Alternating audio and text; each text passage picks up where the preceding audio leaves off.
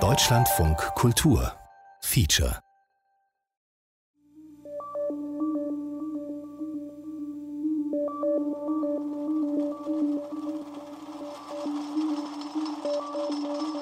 Guten Tag, Herr Land. Ich freue mich sehr, äh, hier Sie begrüßen zu dürfen in der Universität Witten-Herdecke in der Abteilung für Kieferorthopädie. Wir wollen ja heute ein bisschen bei Ihnen herumexperimentieren. Sajin Chadwani ist Oberarzt an der Uni-Zahnklinik in Witten an der Ruhr. Sie haben ja schon die VR-Brille auf. Was Sie jetzt tun sollten, ist äh, sich einfach darauf einlassen, auf Ihre Umgebung, aufsaugen. Einfach das spüren, was Sie spüren, das hören, was Sie hören, das sehen, was Sie sehen. Damit Sie in der VR richtig präsent werden längst passiert. Zumal den Mund öffnen, bitte. Steht vom Staunen sowieso offen. Ich sitze eindeutig nicht in einem Zahnarztstuhl, sondern in einer Achterbahn. Startposition. Gestänge, Laufschienen, Perspektive ins Unhaltbare. Verwunderlich und bedrohlich die Tatsache, dass ich mich hier offensichtlich nicht in einem Freizeitpark oder auf dem Oktoberfest befinde, sondern dass sich rechts und links Wolkenkratzer einer Megacity in den Himmel recken zwischen denen die Achterbahnschienen irrwitzige Kreise ziehen. Gezeichnet, nicht mal gut, ehrlich gesagt. Aber egal, ich will nur eins, dass die Achterbahn endlich loslegt. Das ist ein bisschen umständlich. Ich mache das gerade im Stehen. Ich muss um die Brille herumkommen. Ich spüre ein bisschen die Rücke.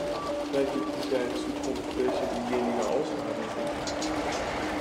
Virtual Reality statt Anästhesie.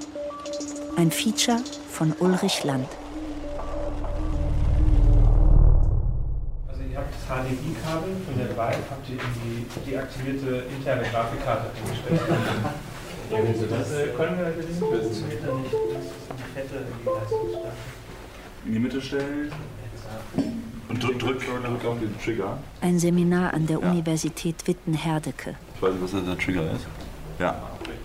Und jetzt wieder auf den Boden legen, jetzt den Raum ausmessen. Thema: Erprobung von Anwendungsmöglichkeiten der Virtual Reality Technik.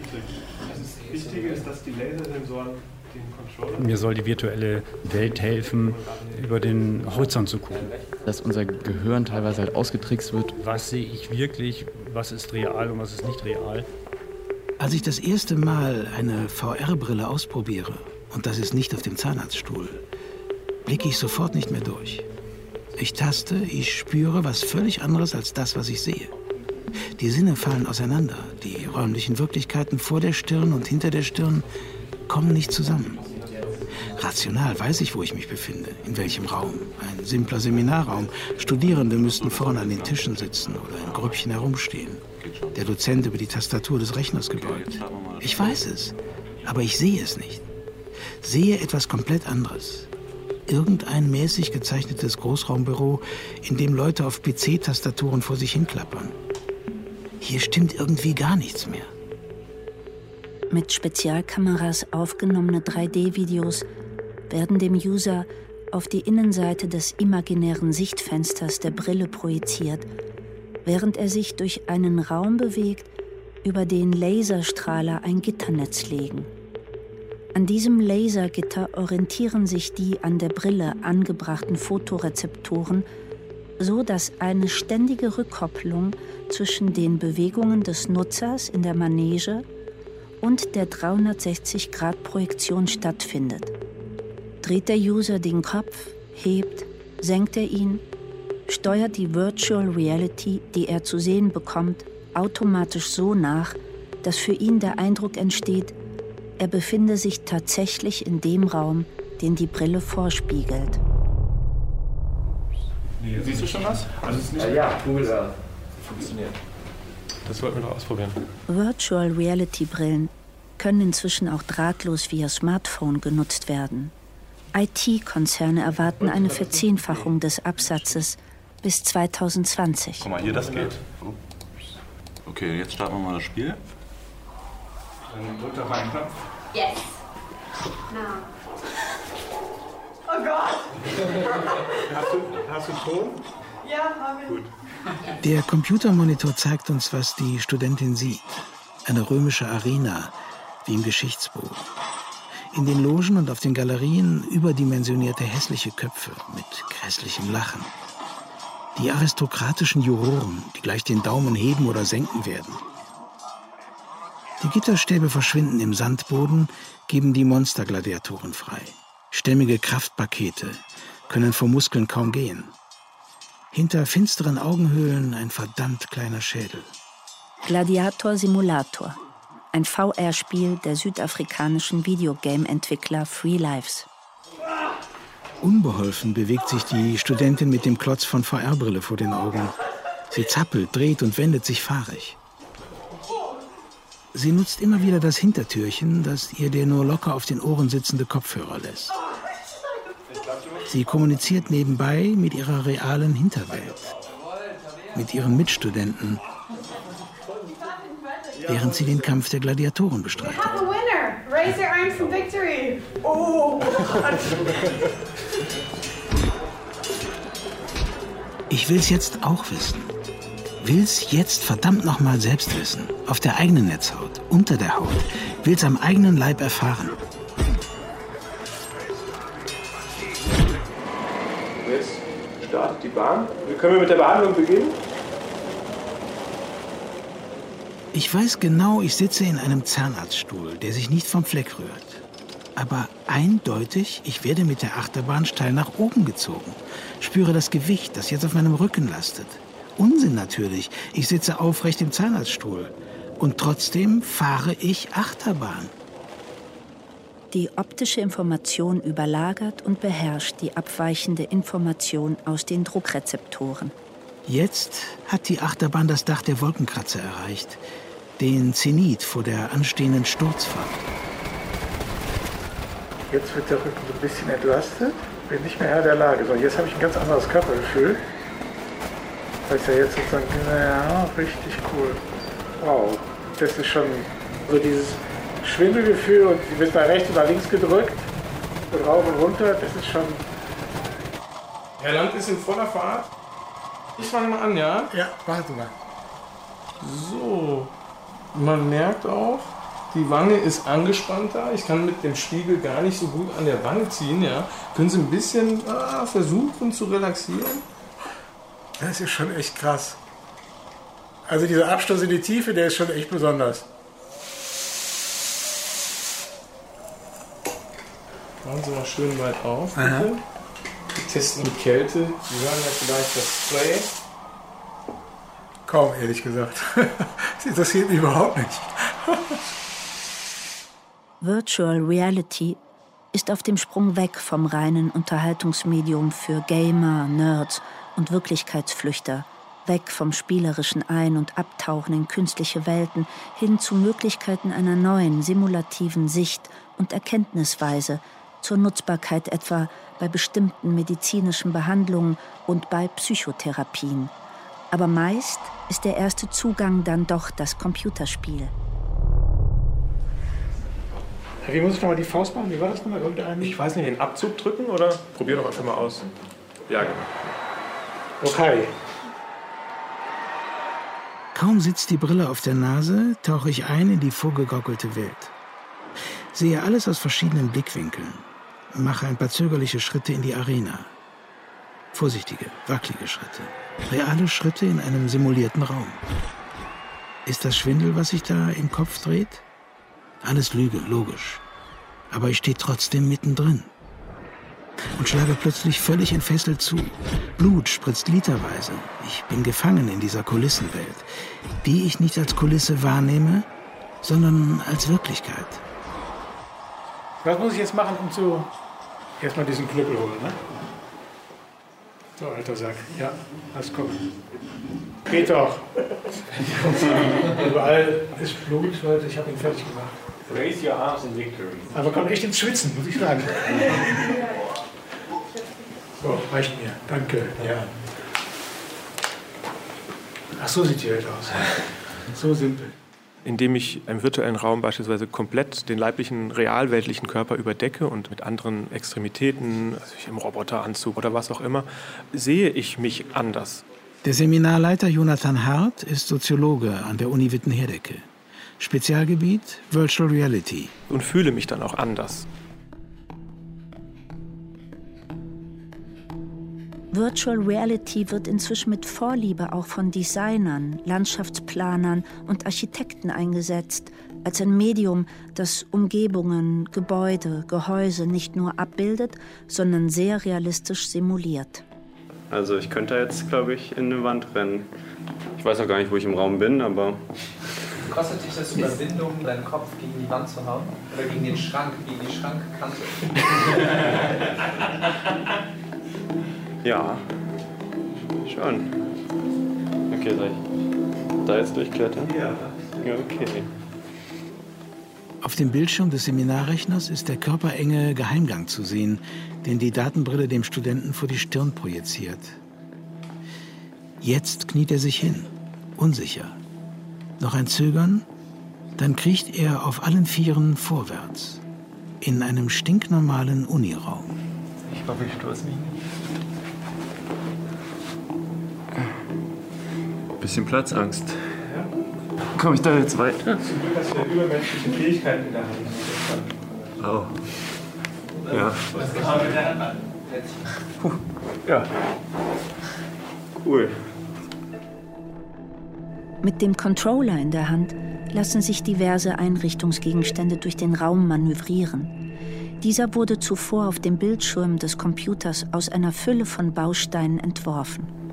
Also hier der Sonneneinfall aus dem Fenster, also auch die Größe des Raums zu sehen. Ja, und die Details halt, hier die Steckdosen und so. Ja, also ich würde jetzt hier noch ewig rumlaufen, weil will jemand anders machen. Und eintauchen in 3D-Raummodelle für Architekten und ihre Kundschaft. Der Kunde kann sich dann komplett ein Bild machen von seiner Immobilie, die er bauen möchte. Kann auch schon komplett einrichten. Also gibt es deutlich mehr Anreize, vielleicht im höherpreisigen Segment schon mal was zu kaufen, weil man sehr wirklich das Visuelle direkt wahrnehmen kann. Florian Wenk ist Geschäftsführer des Start-up-Unternehmens Vision Me in Hannover. Eins seiner vorrangigen Geschäftsfelder ist die virtuelle Präsentation von Messeständen. Der Messebau sitzt meinetwegen in Hannover, der Kunde des Messebauers, der halt den Messestand kaufen möchte, sitzt in München. Dann kann man sich zusammen in diesem virtuellen Raum treffen und man hat trotzdem das Gefühl, beieinander zu sein. Es braucht also keine Bemusterung mehr, wo noch teilweise Stände halt vorab aufgebaut wurden in der kleinen Messehalle und äh, dann vor Ort geschaut wurde mit Mustern. Ah, okay, passt jetzt vielleicht das oder der Bodenbelag besser oder der. Und da spart man sich jetzt. Dieses virtuelle Prototyping ist für uns ein ganz klarer Verkaufsvorteil was inzwischen auch in der Autoindustrie angekommen ist. Dass man Prototypen nicht mehr physisch realisiert, sondern nur noch virtuell. Genau, das hat der Konzerndesignchef von VW bekannt gegeben, irgendwie 80, 90 Prozent Einsparung im Prototypenvisualisierung äh, anzugehen. Und die Lösung, hat er so gesagt, ist Virtual Reality. Geht darum, dass halt so ein Prototyp da mal locker 250, 350.000 alleine nur äh, in der Modellierung kostet. Und das kann man halt mittlerweile alles in der virtuellen äh, Realität abbilden. Das ist schon sehr realistisch. Oh, jetzt sehe ich gar nichts mehr. Du bist aus dem Tracking-Bereich draußen. Der Stuhl steht jetzt irgendwie unter der Couch. Also jetzt gerade ist die Täuschung noch nicht so perfekt. Also es kann sehr echt werden, dass du vergessen kannst, dass es virtuell ist. Da sind wir gerade in Verhandlungen mit einer Galerie, um zum Beispiel die komplette äh, Kunstsammlung anzuscannen und die dann realitätsnah darzustellen. Dass sich der Kunde tatsächlich schon mal die Kunstwerke bei sich im Haus platzieren kann, in Maßstab 1 zu 1, von allen Seiten dreidimensional sich anschauen kann. Warum soll der Skulpturenliebhaber sich dann das Original noch kaufen, wenn der realitätsnahe Datensatz doch viel preiswerter ist? Na gut, das Haptische, das kann man halt nicht unbedingt äh, bieten. Kann man probieren, über Handschuhe zu realisieren. Alles, was ich bisher ausprobiert habe, ist noch nicht realitätsnah.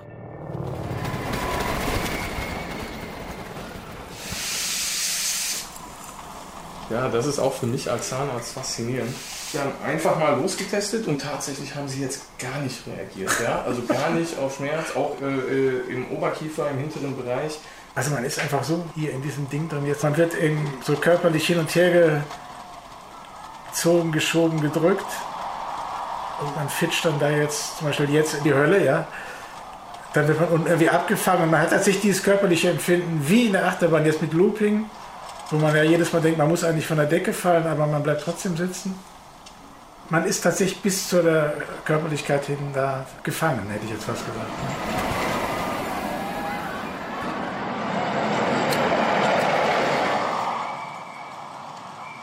Auf dem Kontrollmonitor. Ist das Manhattan? Keine Ahnung. Auf jeden Fall riesige Straßenschluchten. Der Student, der jetzt die VR-Brille übergestülpt hat, steht im dichten Verkehrstreiben. Straßen, Gebäude, Geräusche. Und er mittendrin. Wenn er sich dreht, bleibt der virtuelle Raum, wie im wirklichen Leben, stehen, dreht sich nicht mit. Er kann sich in diesem 3D-Raum in alle Himmelsrichtungen umschauen. Auf dem Bildschirm sehen wir anderen Seminarteilnehmer wieder mit seinen Augen. Der Dozent gibt ihm den Tipp, sich mal umzudrehen. Ein Aufzug, die Türen öffnen sich.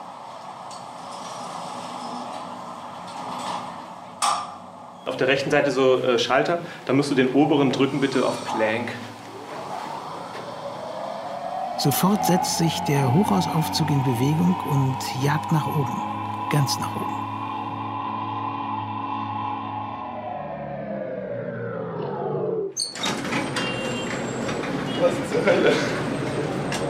Also no way, ich gehe da nicht raus. nee.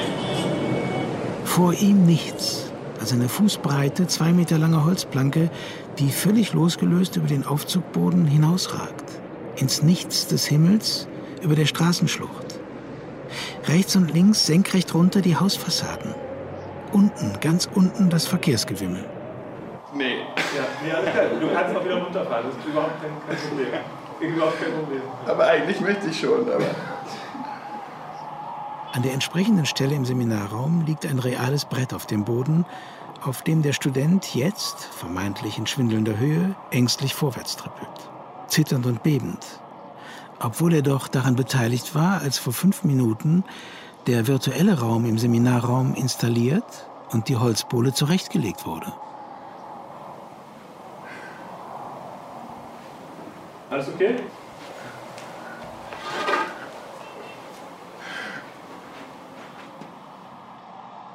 Ist doch ganz klar. Es ist das, was ich sehe, ist so intensiv, ist so extrem. Dass unser Gehirn teilweise halt ausgetrickst wird durch äh, das reine Visuelle. Also so 60, 70 Prozent macht allein das Visuelle aus. Und die Verarbeitung der Informationen aus der optischen Wahrnehmung beschäftigt allemal zwei Drittel der Großhirnrinde, womit der Sehsinn das mit Abstand wichtigste Sinnessystem des Menschen ist. Exkurs in die Kinderschuhe der Menschheit. Noch in der Fruchtfresser-Affenphase hat sich bei der Gattung Homo der Sehsinn schwunghaft entwickelt, denn er war überlebensnotwendig. Durch die Fähigkeit, Farben zu sehen, ließ sich der Reifegrad der Früchte ermessen und die sich stereoähnlich überschneidenden Sehfelder der beiden Augen ermöglichten die Distanzmessung, um von einem Ast zum anderen zu springen. Insofern ist der Mensch evolutionsbiologisch ein Augentier. Dabei findet die Verarbeitung der optischen Informationen im Gehirn statt. Das Gehirn ergänzt fleißig, rundet auch marginale, unvollständige Seeeindrücke zu einem Gesamtbild ab, weshalb der Mensch durchratternde Standbilder zu Bewegungen zusammenfügt, einen aus 16 und mehr Einzelbildern pro Sekunde bestehenden Film als Film sieht und nicht als Fotogalerie. Alles gut. Also. Gerade die Hälfte, du magst raus, ne? Also ich will da noch weiter drin bleiben. Mega krass. So geht die Höhe klar. Okay. Einem von Florian Wenks Bekannten erging es ähnlich. Er hat eine sehr starke Höhenangst und er hatte das bei uns mal ausprobiert, diese Plank VR, und konnte halt nicht rübergehen über die Planke. Er hat auch Schweißausbrüche bekommen und so weiter. Aber er hat sich dann nach und nach dann selber rangetastet und meinte, okay, ich bin ja jetzt hier wirklich im physischen Raum, hier kann nichts passieren, da geht's nicht runter. Ähm, hat er sich dann eingeredet und ist dann halt bei uns auch im Büro dann das erste Mal über die Planke halt gegangen und hat sich dann gezwungen, tagtäglich äh, morgens einmal über diese Planke zu gehen. Und seitdem geht es ihm halt deutlich besser und ist jetzt das erste Mal auch mit mir neulich ins Riesenrad gestiegen, was er davor halt nie gemacht hätte. Inzwischen weist eine Unzahl wissenschaftlicher Studien VR als probates Heilmittel gegen Höhenangst und andere Phobien aus. entsprechende Virtual Reality Projektion konfrontieren die in einem sicheren Raum agierenden User mit ihrer Angst. Und so können sie diese nach und nach durch den Gewöhnungseffekt verlernen, bei nachgewiesener Langzeitwirkung. Mir steht schon vom bloßen Zusehen der Schweiß auf der Stirn. Mit und ohne VR-Brille. Ich bin, glaube ich, zu abgehärtet dafür. Mich flasht das gar nicht mehr so. Ein weiterer, ein Routinier unter den Seminarteilnehmern, wagt sich in den Hochhausaufzug und fällt aus allen Wolken. Oh, ist schon cool. Never mind. Wow. Du darfst auch zur Seite runterspringen, wenn du magst. Oh, das ist echt gut. Oh nein, man fällt sogar. Gott, bist du's?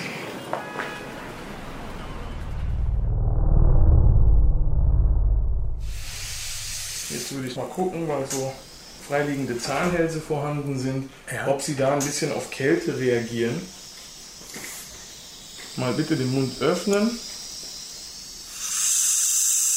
Tut Ihnen das weh? Ja. Ah ja. Nehmen wir mal ordentlich, wenn es schon kalt wird. Aha, ja. Ja. ja, ja, aha. Also ich spüre eindeutig mehr als vorher. Echt Ja. eindeutig. Ich spüre, spüre schon den Spiegel, wie der an der Lippe zieht. Ja. Echt verrückt. Also ich merke deutlich mehr. Deutlich ähm, mehr gepiekst und es ist mir so unangenehm und das Gestocher, das hat mich vorher kaum tangiert. Ja. Das merke ich jetzt wirklich. Wie stark unterschiedlich Also ist das? doppelt bestimmt. Also vom Gefühl her ist man jetzt eindeutig beim Zahnarzt. Ich bin Achterbahn gefahren, nichts als das. Und irgendwer hat mir in den Zähnen rumgeprokelt. Von Schmerz keine Spur. Nicht solange ich in der Achterbahn unterwegs war. Ohne Brille sieht die Sache anders aus. Spüren Sie hier die Kälte? Ja, scheiße. Hier? Ja, ja, ja, ja, ja. Ah. Mit einem virtuellen Küstenspaziergang können akute und erinnerte Schmerzen reduziert werden. Das Schmerzempfinden bei Zahnpatienten konnte durch den Einsatz von Virtual Reality, die ein Naturumfeld simuliert, stärker gedrosselt werden als durch die Projektion einer städtischen Umgebung. Belegt eine englische Studie von 2017, bei der ebenfalls VR auf dem Zahnarztstuhl eingesetzt wurde. Ah, ja, jetzt geht's los. Ah, jetzt bin ich in Island. Genau. Jetzt. Die schönen, die milden Seiten der Insel.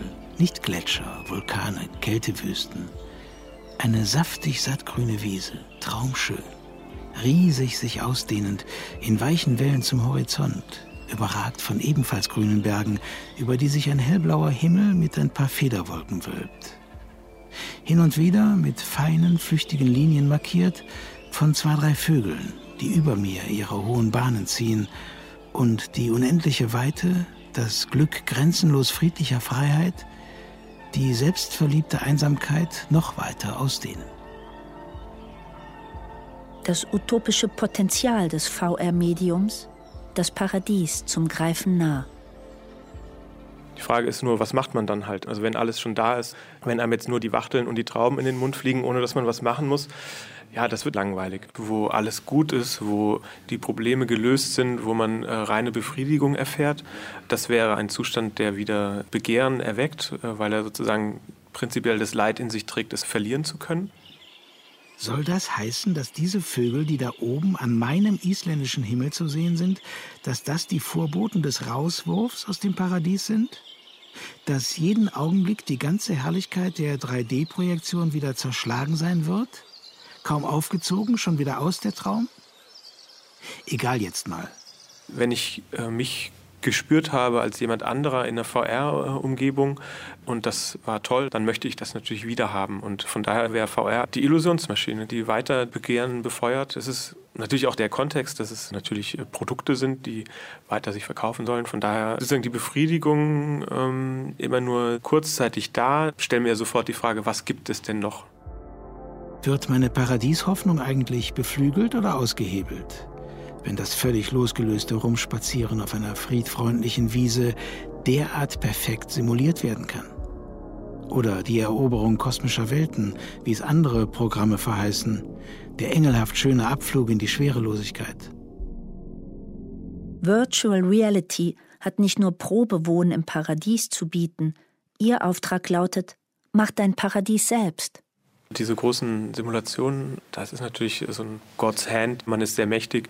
Wenn ich im VR mir mein Paradies nach meinem Geschmack mit all den Sachen einrichte, die ich haben möchte, spätestens dann stellt sich die Frage, ist es das, was mich glücklich macht? Was ist mein Paradies eigentlich, wenn man alles virtuell haben kann? Ich weiß, dieses Paradies, klare Sache, währt bloß so lange, wie ich die Brille auf der Nase habe. Ich werde nicht in den stürmischen Wintermonaten immer noch Mutterseelen allein auf der isländischen Traumwiese stehen. Das weiß ich. Aber jetzt, jetzt bin ich in Island.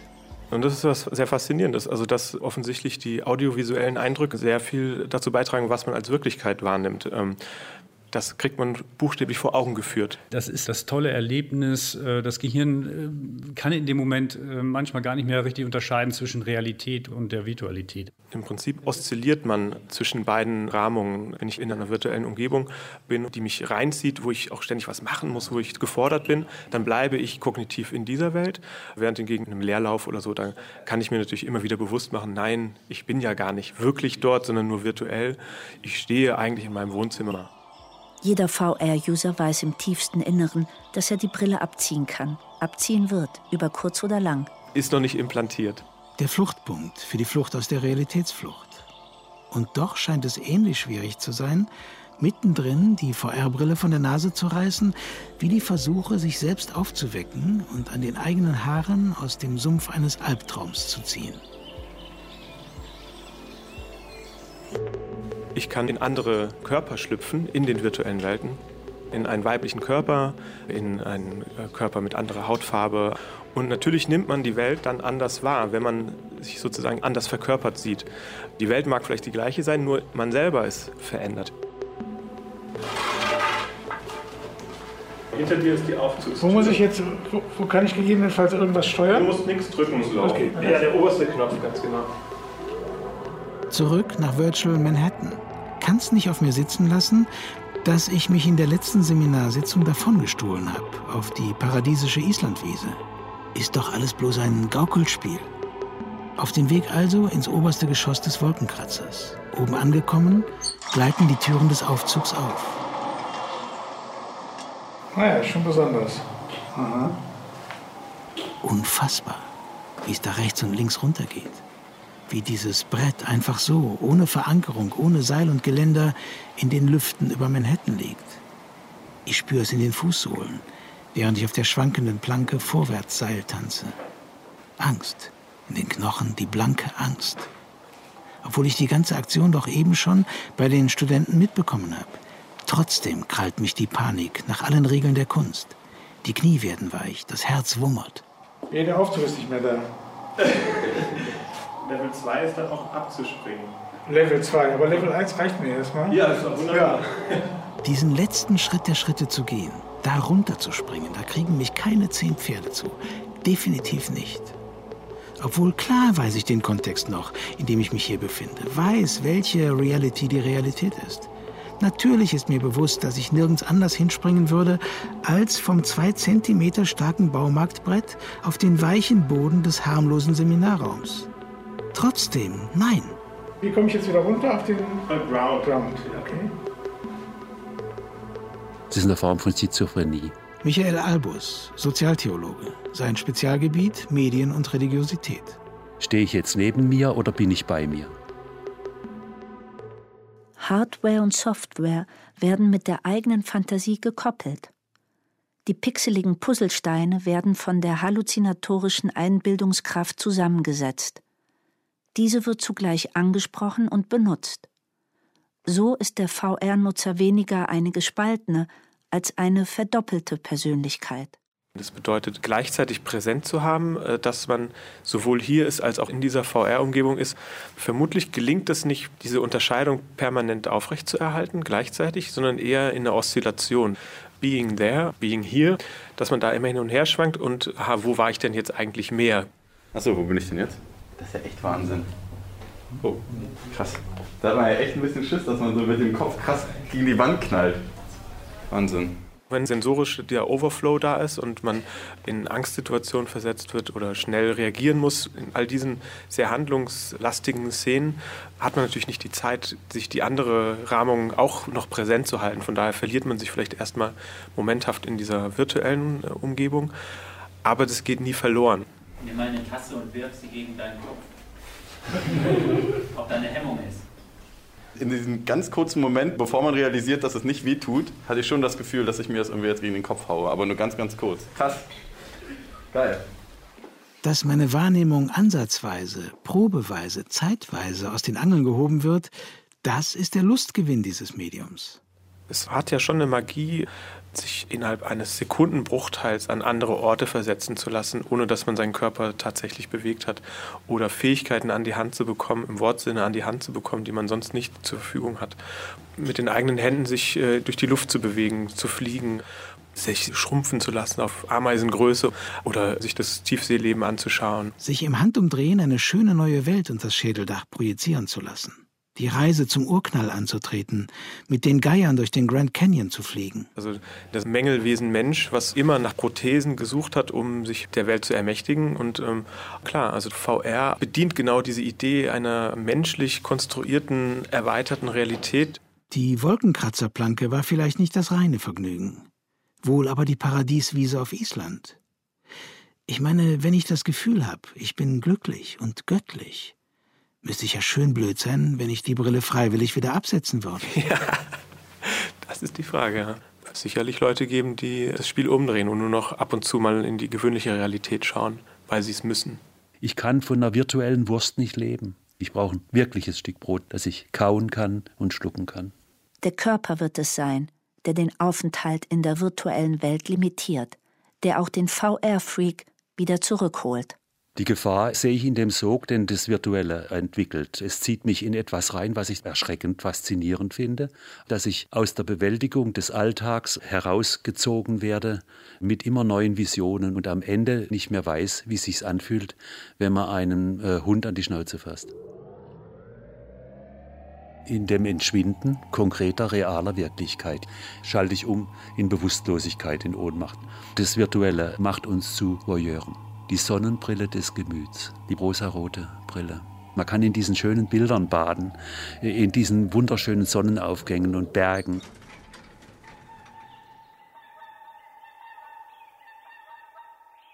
Diese Transzendenzüberlegung in imaginären Räumen aufzugehen, äh, sich dort heimisch zu machen, die Sehnsucht, sich das Paradies auf Erden schaffen zu wollen, äh, die Welt so zu gestalten, dass sie mir gefällt die Sehnsucht wird vermutlich bleiben. Also vielleicht wird sie sogar noch stärker dadurch, dass man bestimmte Dinge virtuell ausleben kann und sobald man den Apparat wieder abgesetzt hat, umso schmerzhafter merken muss, dass es nicht äh, bleibt. Also dadurch, dass man ja schon gesehen hat, wie man Gott sein könnte. So, und ab geht er. Ich lasse die Zahnarztbehandlung nochmal über mich ergehen, während mich die VR-Brille wieder auf die Island-Paradieswiese schickt. Weniger Schmerzen als im Normalzustand, ohne Zweifel, aber lange nicht so wie auf der Achterbahn, wo die Schmerzen völlig abgetaucht waren. Und noch ein Gegencheck. Der Assistent von Dr. Chadwani setzt sich auf den Behandlungsstuhl, stülpt sich die VR-Brille über und begibt sich auf Achterbahnfahrt. Er wirkt sehr abgelenkt. Gar kein Geräusch, gar nichts. Also prinzipiell, wenn der Patient so wäre und man müsste jetzt ähm, irgendwas Mechanisches machen, wie einen Zahn präparieren oder äh, wir als Kieferorthopäden kleben ja Brackets auf die Zähne drauf. Das ist natürlich super, wenn der Patient so still sitzt. Das Schmerzempfinden generell zu senken ist natürlich immer gut beim Zahnarzt. Was tatsächlich ein bisschen störend ist, ist dieser Umfang dieser Brille. Der ist schon ein bisschen klobig noch. Und diese ganze Verkabelung, das Ganze müsste einfach noch ein bisschen wireless funktionieren, ein bisschen kompakter sein. Aber dann denke ich, ist das eine gute Sache. Also eine ganz normale Anästhesie, genau. weniger stark dosiert quasi und dann zusätzlich die VR-Brille auf. Erst die VR-Brille auf, erst die Ablenkung, erst die andere kognitive Wahrnehmung erzeugen, dann die Anästhesie setzen, wovor ja viele einfach Angst haben, obwohl es eigentlich meist ein ganz kleiner Piepser ist.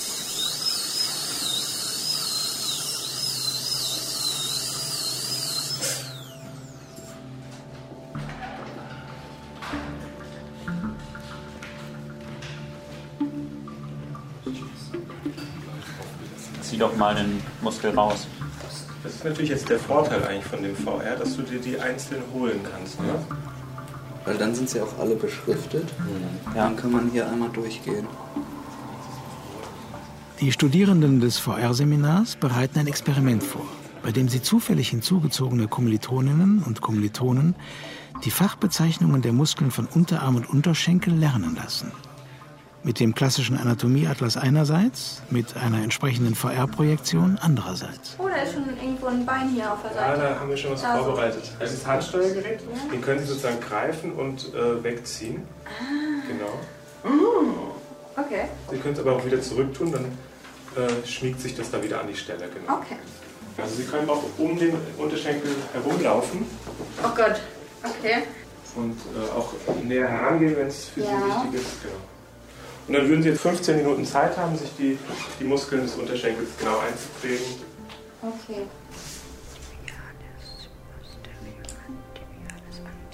Nachdem sie kurz vorher im Nebenraum die Muskelnamen des Unterarms mit Hilfe des traditionellen Lehrbuchs gepaukt hatte. Die Zeit ist abgelaufen. Ich konnte mir da immer so schön die rausziehen und den Namen des Muskels ranziehen, mir den Muskel genauer angucken, drehen, wenden. Und das habe ich bei dem Buch schon kritisiert, dass ich es schwer fand, da die Muskeln zu wissen, wo genau der jetzt ist. Also dadurch, dass ich mir das rausnehmen konnte und der auch von alleine wieder auf die richtige Stelle gerutscht ist, fand ich das leichter dann, sich zu merken, okay, wo sitzt der eigentlich? Und man ist irgendwie konzentrierter. Merkwürdig. Hätte Haus und Hof darauf verwettet, dass sie sich eher abgelenkt fühlt durch das auch für sie vollkommen neue VR-Medium und seine Faszination.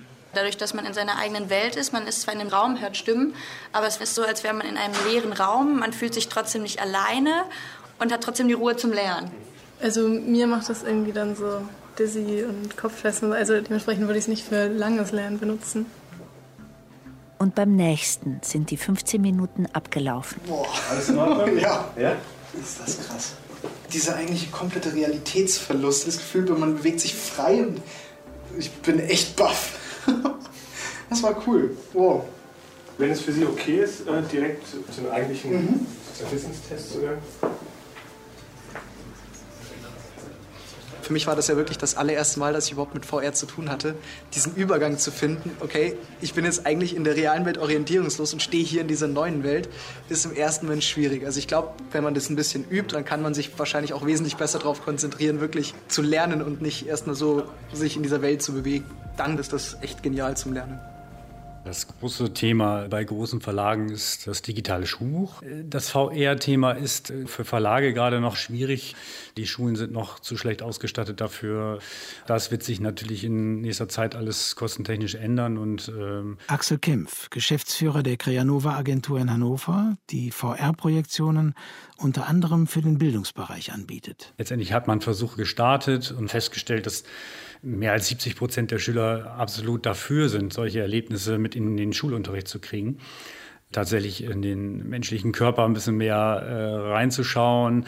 Das hat gute Erfolge gehabt. Wobei die Frage ist, wie nachhaltig diese hohe Anfangsmotivation ist und ob sich nicht schon nach kurzer Zeit ein Gewöhnungseffekt einstellt. Zumal dann, wenn VR-Projektionen mehr und mehr zum alltäglichen Technikumgang gehören werden. Wir haben selber vor sieben Jahren schon angefangen, für Geschichtsbücher illustrativ zu arbeiten. Mit dem Mehrwert, dass ich die Abbildung im Schulbuch dann nutzen kann für den Schüler im Online-Bereich. Wenn ich das Kolosseum von Rom dann tatsächlich mal erleben möchte, äh, kann ich mich wirklich reinstellen, kann jetzt äh, mit Hotspots noch diverse andere Informationen bekommen. Die dreidimensionalen Molekularstrukturen komplexer Kohlenstoffverbindungen. Die Tempelanlagen der Maya im Urwald. Hölderlins Turmzimmer überm Neckar. Der Mount Everest-Gipfel. Das Innere eines Termitenbaus. Was ich richtig praktisch fand, ist halt, dass man sich das zurechtschieben kann und ich kann halt gut lernen, wenn ich so eine Struktur habe. So alphabetisch und so konnte ich mir das einfach an die Luft hängen. Das kann richtig helfen. Also ich konnte jetzt viel besser erinnern, weil ich so ein besseres Bild für mich vor Augen hatte. Und es hat deutlich mehr Spaß gemacht, irgendwie so zu lernen. Dass das alles so ein medizinischer Raum war oder so. Und man hat sich irgendwie viel mehr wie so eine Wissenschaftlerin gefühlt, die irgendwie sich die Muskeln genauer anguckt. Also wenn ich mir vorstelle, äh, so zu lernen, würde ich wahrscheinlich noch mehr lernen oder so. Erstaunlich, wie unterschiedlich die Probanden mit ein und derselben VR-Projektion gelernt haben. Einige haben die einzelnen Muskeln zur Seite gezogen, neu gebündelt und dann erst wieder zurückmanövriert. Andere haben irgendeine ominöse Ordnung gefunden und die Muskeln in Gruppen sortiert. Und sie hatten irgendwie immer nur einzelne Muskeln rausgefischt. Schien immer darauf bedacht zu sein, die Ordnung wiederherzustellen. Gab es so eine Angst im Hintergrund, man richtet ein riesen Chaos an und kriegt es eigentlich Voll, ja, das hatte ich ja auch, genau. Wenn ich die jetzt alle raushole, weiß ich ja nicht, wie der einzelne Muskel im Vergleich zu den anderen liegt. Als dann einer nicht mehr an den richtigen Platz zurückkam, das hat mich dann verunsichert, aber ja. Es ist nichts kaputt gegangen. Also das ist Das Vorteil beruhigt bei mich. virtuellen. Ja. Ich lerne viel über Schreiben einfach und ähm, bräuchte dann vielleicht einfach einen, auch einen virtuellen Blog oder so, den ich dann nachher auch in der realen Welt irgendwie habe. Und bei irgendwie Wirtschaftsmodellen oder so, die kann man ja so auch ganz gut auseinandernehmen und sich sortieren und vielleicht irgendwie neu anordnen und so, wenn man so direkt da drin ist. dass du dir dann deine eigenen Mindmaps dreidimensional erstellen kannst und dann eben dann durch dein Modell äh, durchgehen äh, kannst und die ganzen Verbindungen dann erkennst. Oder etwa eine philosophische VR-Projektion des Höhlengleichnisses. Warum denn nicht? Natürlich, wäre toll. Man schafft dann ja wirklich neue Welten. Und Das hat ja schon was mit Kunst zu tun. Wie früher gemalte Sachen, das ist heute halt diese virtuelle Welt. Man gibt die Emotionen auch viel mehr rein. Es bleibt viel mehr hängen beim Schüler, als wenn ich nur ein trockenes Buch lese. In eine Pyramide einzusteigen, jetzt kann ich das und kann komplett alle Gänge durchwandern. Und das kann schon ein Vorteil sein. Warum nicht? Weil noch ungeklärt ist, was über die unbestreitbare emotionale Zugabe hinaus zum nachhaltigen Lernerfolg wird. Die ersten Muskeln, die kann ich mir dann merken, so die, die ganz oft vorkommen. Aber letztendlich ist es dann wie beim anderen Lernen, man muss es noch mal anders und immer wiederholen.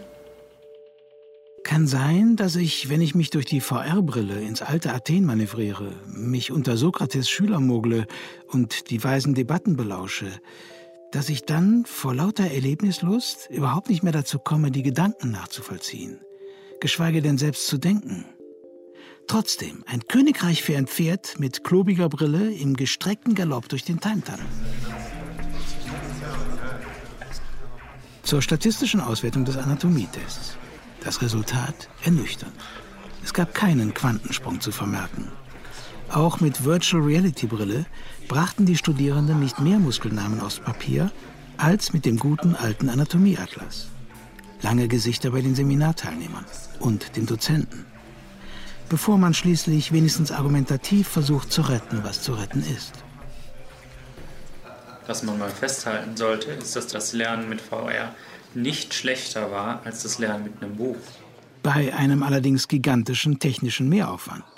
Was andersrum nun wieder bedeutet, dass offenbar ein gedrucktes Buch das schlechteste Medium zum Lernen nicht ist. Ich denke, dass wir uns da auf einen kleinen Teil des Lernerfolgs konzentriert haben und dass man das eigentlich, um es wirklich bewerten zu können, nochmal ganzheitlicher anschauen müsste und auch andere Faktoren testen, wie wo liegt der Muskel, wie groß ist der Muskel und sich nicht nur auf den Namen beschränken muss.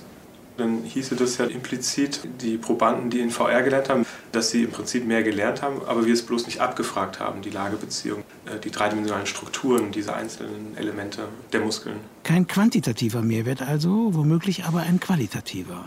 Wofür auch die nach dem Test geführten Interviews sprechen. In dem Buch war es nicht so klar, ist es vorne, ist es hinten, die liegen irgendwie beieinander oder so, aber ich hätte die Zusammengehörigkeiten mir auch nicht erschließen können sonst. Ja, auf jeden Fall der Effekt des Neuen. Wenn VR-Nutzung habituiert und gewöhnlich wird, die Frage ist, wie sich dann das Verhältnis einpendelt, was ja auch eine These war, dass der höhere Grad an Involvierung, also an äh, Rückkopplung auf die eigenen Handlungen in den VR-Umgebungen äh, natürlich ein intensiveres Erleben möglich macht, als jetzt das bloße und altbekannte Betrachten von statischen Bildern in einem Buch, wo ich überhaupt nichts manipulieren kann. Ich kann mit dem Buch nicht interagieren.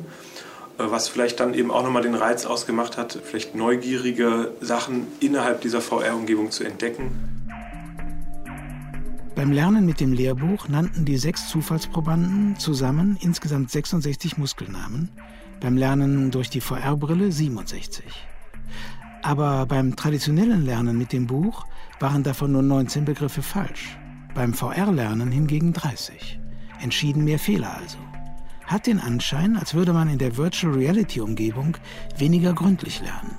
Womöglich also tatsächlich zu viel Ablenkung. Jedenfalls, wenn es um sowas wie Vokabellernen geht.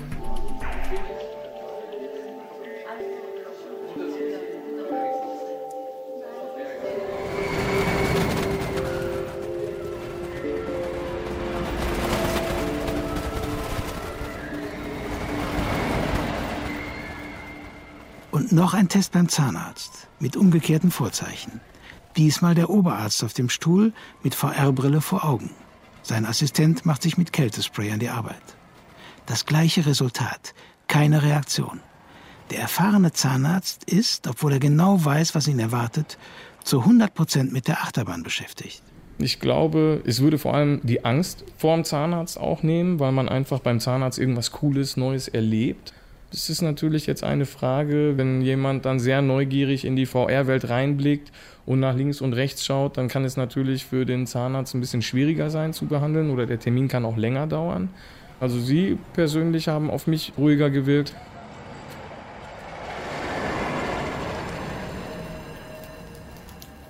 Dass Virtual Reality im Umgang mit akuten Schmerzen ausgesprochen wirksam eingesetzt werden kann, belegen diverse aktuelle Studien. Unter anderem eine aus einer Kinderklinik in Hubei, China, die 2015 im US-amerikanischen Fachmagazin Pain Management Nursing veröffentlicht wurde. Um zu erforschen, wie wirksam eine Ablenkung durch VR den Schmerz lindern kann, wurde das Verhalten von 65 Kindern im Alter zwischen 4 und 16 wissenschaftlich beobachtet, die unter chronischen Wunden an den unteren Gliedmaßen leiden. Beim zweimal täglich anstehenden Verbandwechsel wurden die Schmerzgestik, die Pulsfrequenz und die Sauerstoffsättigung des Bluts gemessen. Die Ablenkung durch VR konnte Schmerz- und Angstzustände signifikant lindern, um 40 Prozent. Die Verbandwechselprozedur konnte um 20 Prozent beschleunigt werden. Wenn sich schon Zahnschmerzen mit VR-Videos minimieren lassen, die noch auf dem Niveau von Comiczeichnungen daherkommen, also nicht im entferntesten real filmisch die Welt abbilden, wie lange verdammt stimmt es dann noch, dass man eine virtuelle Wurst nicht essen kann? Man kann den Körper auch nach und nach einbinden, also die Extremitäten, Blickrichtung, Blickfeld, Tracken und so weiter. 3D-Designer Florian Wenk. Vielleicht sogar in die Richtung Brain Interface, dass man dann auch tatsächlich Gefühle simulieren kann, äh, Hitze, Wärme und so weiter, Gerüche. Langfristig wird es wahrscheinlich halt der Weg sein, ob man das nun gut oder schlecht findet, dass man tatsächlich so einen Human Brain Interface wahrscheinlich schafft. Nur das birgt natürlich auch Riesengefahren. Gedankenpolizei, ne? also 1984 lässt grüßen.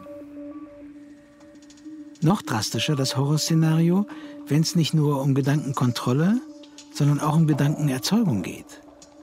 Wenn ich dran denke, dass ich mir bei der VR-Achterbahnfahrt Schwere und Schwindel habe vorschwindeln lassen, ohne mich, einmal die Brille vor der Stirn, dagegen wehren zu können.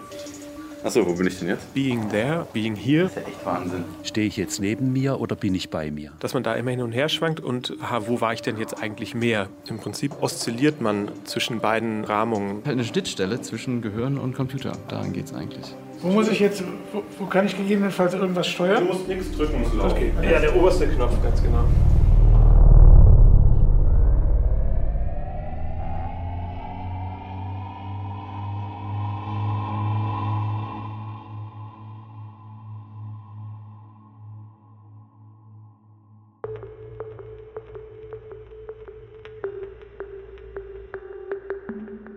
Virtual Reality. Statt Anästhesie. Ein Feature von Ulrich Land. Es sprachen Marina Galitsch und der Autor. Technische Realisation Christian Alpen, Sebastian Ohm und Birgit Gall. Regie Giuseppe Maio. Eine Produktion des Norddeutschen Rundfunks mit dem Westdeutschen Rundfunk 2018.